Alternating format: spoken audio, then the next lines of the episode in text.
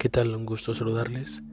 Licenciado en Informática Juan Gabriel Sánchez Gómez, servidor y amigo de la Maestría en Administración de Negocios y la materia Liderazgo Estratégico Organizacional.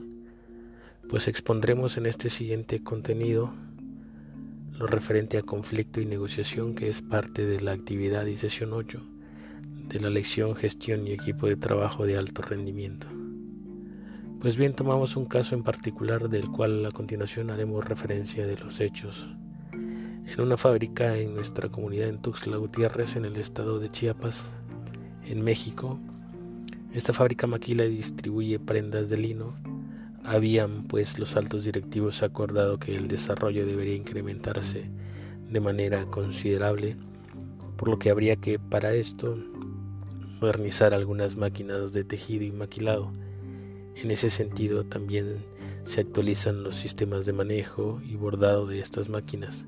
Son programas o software especiales que incluyen una infinidad de bordados con suma precisión y diseños de vanguardia, pero los obreros y parte operativa de los empleados no están totalmente de acuerdo, pues esto implica tener que aprender nuevos procedimientos para el manejo de estas máquinas y además ya se hacen a través de estos software de desarrollo y eso es lo que aún más hace resaltar el descontento de los obreros, pues consideran que es muy complicado y el área directiva encargada de gestionar las operaciones ha hecho un llamado a todos sus empleados para hacerles ver los beneficios que traerán estas nuevas implementaciones.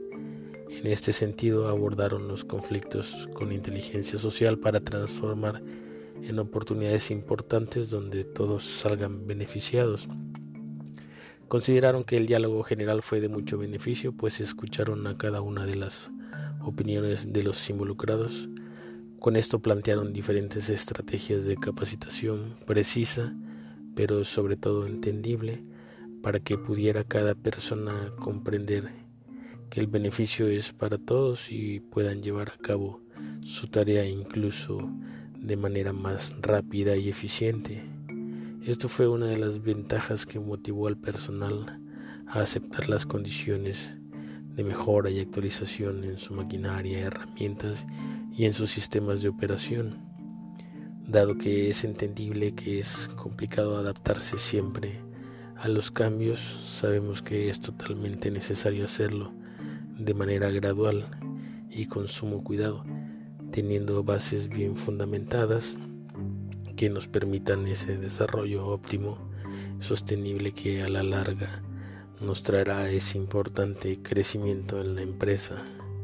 Considero pues que fue una manera muy óptima, eficaz y congruente de abordar el conflicto, pero sobre todo de llevar a cabo de manera responsable el planteamiento de las soluciones y beneficio para cada uno de los integrantes de la fábrica, puesto que son obreros que ya tienen mucho tiempo en la fábrica, consideran hacerles saber que son importantes dentro de, de la empresa y fue importante hacerles ver que cada opinión de cada uno de ellos valía la pena y fue lo que resaltaron en este grupo, que todos eran importantes para la empresa y tomaron en cuenta cada una de sus opiniones.